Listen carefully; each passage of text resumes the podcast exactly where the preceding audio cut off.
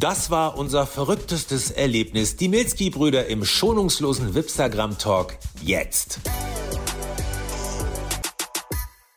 Jürgen Milski gibt es nur noch im Doppelpack und zwar mit seinem Bruder Peter. Seit dieser Saison treten die Milski-Brüder am Ballermann auf. Und warum die beiden ohne einander fast nicht mehr können, das verraten sie uns jetzt. Hallo, ihr beiden.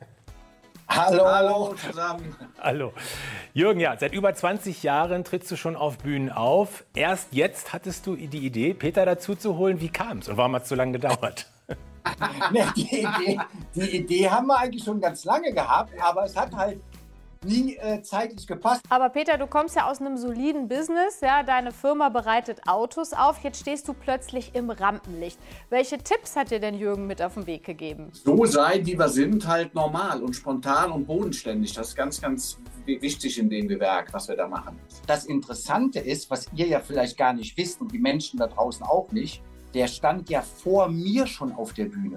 Aha. Also damals, vor 23 Jahren, als Big Brother war, hat, äh, gab es bei uns äh, in unserer Firma Kollegen, äh, die hießen die Paraplys, die haben eine Band gehabt. Und diese Band hat den Song, wo ich noch im Haus gewesen bin, wir wollen den Jürgen sehen, wir wollen den Jürgen sehen rausgebracht. Ja. Und Peter stand mit denen, bevor der Auszug war, schon mit denen auf der Bühne. Also der, der hat mehr Bühnenerfahrung oder eher Bühnenerfahrung gemacht wie ich. Jürgen, jetzt wirst du ja am 24.11. 60 Jahre alt. Was? Man sieht es dir nicht an, aber nun ja. Wie ist denn das? Ähm, haderst du mit dem Alter? Sagst du, ach komm, mit 62 oder mit 60 vielleicht auch fühle ich mich zu alt hier für Ballermann und Co. Oder ist es so mit 66 Jahren vorausblickend fängt das Leben an? Also ich habe ja schon, das kann ich mich noch gut daran erinnern, mit 50 gesagt, äh, mit, also ne, da war ich 52, ich habe gesagt, ich glaube mit, mit 54 höre ich auf oder so. Aber ähm, ich weiß nicht, irgendwie, na, ja, ich habe auch immer zu Jürgen Drews gesagt, ey, bitte, ist, also ich würde mich nicht mehr mit 74 auf, Bühne, auf, die Bühne stellen. Nicht, weil ich zu alt bin, aber weil es dann irgendwann auch mal gut ist. Aber ich merke jetzt selber, auch jetzt mit meinem Bruder unterwegs zu sein, das macht alles noch so viel Spaß. Und ich glaube einfach, solange mir das Spaß macht, mache ich das, ziehe ich das einfach durch. Jetzt ist natürlich, das ist so eine runde Zahl, wo man auch mal sich trauen kann, ein bisschen zurückzublicken. Äh, du hast ja eine Menge erlebt, Jürgen. Was ist denn so das Herausragendste gewesen? Was war das Beste? Also das Beste an meinem ganzen Leben war die Geburt meiner Tochter. Das war das Eindrucksvollste und die hat mich auch zum anderen Menschen gemacht und noch bodenständiger, wie ich eh schon war.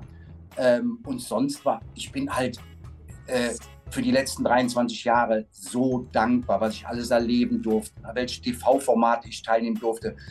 Äh, am Dschungelcamp, das war ein Riesenerlebnis für mich. Viele sehen das ja immer so als Trash, aber aus, aus dem Format habe ich auch selber wieder so viel mitgenommen, um zu wissen, um nochmal das so bestätigt bekommen, äh, wie gut es uns geht und mit wie wenig man eigentlich auskommen hm. kann. Jetzt kennt man ja niemand so lange wie seine Geschwister oder kaum jemanden. Ähm, gibt es eine gemeinsame Geschichte äh, aus der Zeit des Aufwachsens vielleicht, an die ihr euch besonders gerne erinnert? Nein, die erzählen wir jetzt nicht. Doch, die erzählen wir. Also, so lustig. Also, wir, wir, wie gesagt, wir könnten ganz, ganz viele Geschichten erzählen, aber eine, die mir immer im Gedächtnis bleibt, ist, ich bin morgens früh um halb sieben aufgestanden, bin um viertel vor sieben zu meinem Auto gegangen, was bei mir vor der Türe stand. Da seht ihr, wie schnell sich recht halb viertel vor sieben. Hab da mein, mein Autoschlüssel reingesteckt, hab die Tür aufgemacht, mach die Tür auf und der, wer liegt in meinem Auto morgens früh? Und äh, das war Peter, der dann auch wach geworden ist. Er freut sich nach vorne, freut sich nach vorne und sagt, wie spät haben wir? ja, genau. Und ich hätte, ich hätte, ich hätte bald einen Herzinfarkt bekommen und das Ende vom Lied war, er hatte, äh, war mal wieder auf Tour gewesen, hat seinen Schlüssel verloren oder verlegt, keine Ahnung, ähm, hat bei mir an der Haustür geklingelt, ich habe es aber nicht gehört, weil ich geschlafen habe und dann hat er weil er sich gut mit Autos aufkennt, hat er mein Auto aufgeknackt. Nein, stimmt, das stimmt nicht. Früher bei den Fahrzeugen war ja wirklich egal, welche Autoschlüssel du genommen hast, das passt dir irgendwie immer. ja, ja, ist klar. Hört sich von alleine auf. Ja, und auf jeden Fall hat der Peter dann über Nacht in meinem Auto geschlafen. Ja, gut, so lang war die ja nicht mehr.